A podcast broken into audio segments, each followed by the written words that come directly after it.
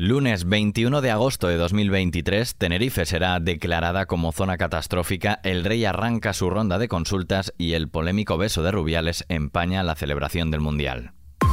ISFM Noticias con Daniel Relova.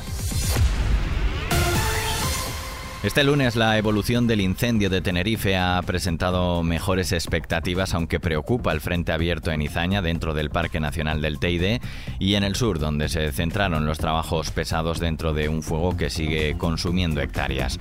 Aunque el, el fuego aún no está controlado, afortunadamente ha pasado lo peor, según ha dicho este lunes el presidente canario Fernando Clavijo. Por su parte, Pedro Sánchez ha anunciado que declarará zona catastrófica en Tenerife por el incendio en el momento en el que se supere el incendio, en definitiva que esté dado ya por controlado el Consejo de Ministros, les anuncio lo que va a hacer es aprobar pues la declaración de zona gravemente afectada por una emergencia de protección civil. El Gobierno de España se va a involucrar, como estamos haciendo desde el punto de vista ahora de la protección civil, en las labores de reconstrucción, de recuperación y de estabilización, no ya del incendio, pero sí del día a día de los ciudadanos y ciudadanas afectados en, en la isla de Tenerife. El presidente en funciones se ha desplazado a la zona y ha tenido unas palabras de solidaridad con las miles de personas evacuadas. También ha ensalzado el comportamiento ejemplar del conjunto de la ciudadanía y ha reconocido la cooperación y coordinación entre administraciones, entre otros asuntos. En el Palacio de la Zarzuela, Felipe VI ha arrancado la ronda de consultas para proponer candidato a la investidura, el primero de las siete reuniones que mantendrá con dirigentes políticos durante dos días ha sido el presidente de Unión del Pueblo navarro, Javier Esparza, que le ha confirmado al monarca que su partido apoyará la investidura de Feijó. UPN es un partido político que tiene palabra. Nosotros anunciamos antes de las elecciones y concurrimos a estas elecciones diciendo que votaríamos en una hipotética investidura si se producía al candidato Feijó y es lo que he, he trasladado al rey. UPN, si se produce una investidura, desde luego votará al candidato del Partido Popular. El líder de UPN ha lamentado que un acuerdo entre el PP y PSOE sea soñar, al tiempo que ha rechazado el acuerdo entre Pedro Sánchez y EH Bildu. Un acuerdo que, según ha dicho, les duele porque este partido llevó a miembros de ETA en sus listas municipales. Esparza también ha reprochado que Junts y Puigdemont puedan terminar diciendo quién va a ser presidente o si vamos a elecciones. La siguiente en pasar por Zarzuela ha sido Cristina Válido, representante de Coalición Canaria, que también ha confirmado al rey el apoyo de su formación al presidente del PP si se somete a la investidura, pero con dos condiciones. Mantener su compromiso de gobernar en minoría sin integrar en su ejecutivo a Vox y asumir la agenda canaria en su totalidad. Sin embargo, Válido ha dejado abierto igualmente un posible respaldo al secretario general del PSOE, Pedro Sánchez, con dos condiciones también. Si quien va a la investidura es Pedro Sánchez, en este momento no sabemos si hay un cambio de opinión y estarían dispuestos a aceptar la agenda canaria íntegramente, pero hay un gesto que es previo y es que hubo un compromiso cuando se aprobaron los presupuestos generales del Estado para 2023 con las dos diputadas de Coalición Canaria que votaron a favor del presupuesto a cambio de unas partidas que hoy siguen sin llegar a Canarias. Tendrían que transferirse todas las partidas que acordamos cuando votamos los presupuestos de 2023. Las partidas a las que se refiere Válido suman más de 200 millones de euros e incluyen, por ejemplo, ayudas para la recuperación de la isla de La Palma o partidas para el coste del transporte de las mercancías.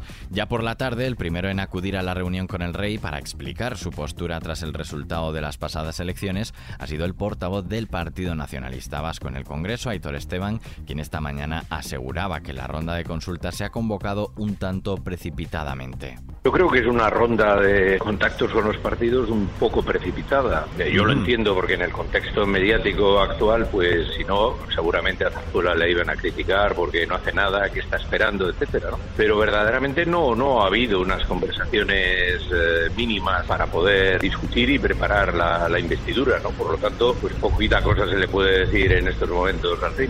Los nacionalistas vascos ya trasladaron a Feijo el día posterior a las elecciones su negativa a iniciar conversaciones de cara a facilitar su investidura. Esta mañana Esteban ha vuelto a insistir en que el PP no puede contar con el PNV si persiste en sus acuerdos con Vox. Hay rayas que no debemos pasar con la ultraderecha, con los fascistas, ha reiterado.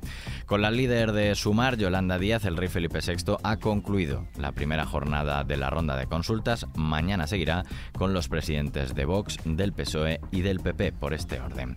Más allá de Zarzuela, la selección española de fútbol, que este domingo se proclamó campeona del mundo, aterriza este lunes en el aeropuerto Adolfo Suárez Madrid-Barajas hacia las 10 de la noche y en la explanada Puente del Rey, en el entorno de Madrid-Río, celebrarán la conquista del Mundial, en el mismo lugar donde lo hizo la masculina en 2010. Sin embargo, las celebraciones se han visto enturbiadas, lamentablemente, por el beso que el presidente de la Real Federación Española de Fútbol, Luis Rubiales, le dio en la boca a la jugadora Jenny Hermoso durante la entrega de medallas tras ganar el título. La propia jugadora ha querido zanjar el asunto en unas declaraciones facilitadas por la federación en las que ha pedido que no se le dé más vueltas y ha asegurado que fue un gesto de amistad y gratitud. Por su parte, Rubiales ha pedido disculpas en un vídeo enviado a los medios por la federación. Seguramente me he equivocado, lo tengo que reconocer. En un momento de máxima efusividad, sin ninguna mala intención, sin ninguna mala fe, ocurrió lo que ocurrió. Yo creo que, de manera muy espontánea, repito, sin mala fe por ninguna de, las dos partes. ¿no? A partir de ahí, aquí no se entendía, pues porque lo veíamos algo natural, normal, pero fuera parece que se ha formado un revuelo, pues que desde luego si hay gente que se ha sentido por esto dañada, tengo que disculparme, no, no queda otra. ¿no? Y además aprender de esto y entender que cuando uno es presidente de una institución tan importante como la Federación, pues tiene que tener más cuidado. ¿no? Hay también una unas, declaraciones por mi parte donde al decir que esto me parece una idiotez, es por eso, porque aquí dentro nadie le daba la más mínima importancia, pero fuera sí que se lo han dado. Quiero disculparme ante esas personas. Y por último, sí que estoy apenado pues, porque eh, esto haya empañado en cierto modo la celebración.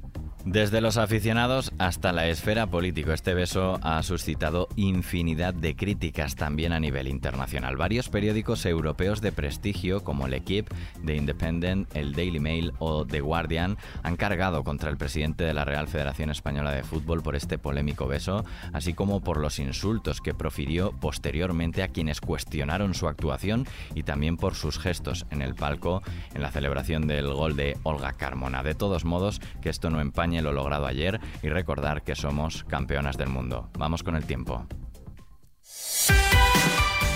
Este martes se mantienen las temperaturas significativamente altas en casi toda España, salvo el área cantábrica y la mitad sur del área mediterránea y con alguna posible tormenta fuerte en el Pirineo catalán. Terminamos escuchando lo último de Guns N' Roses.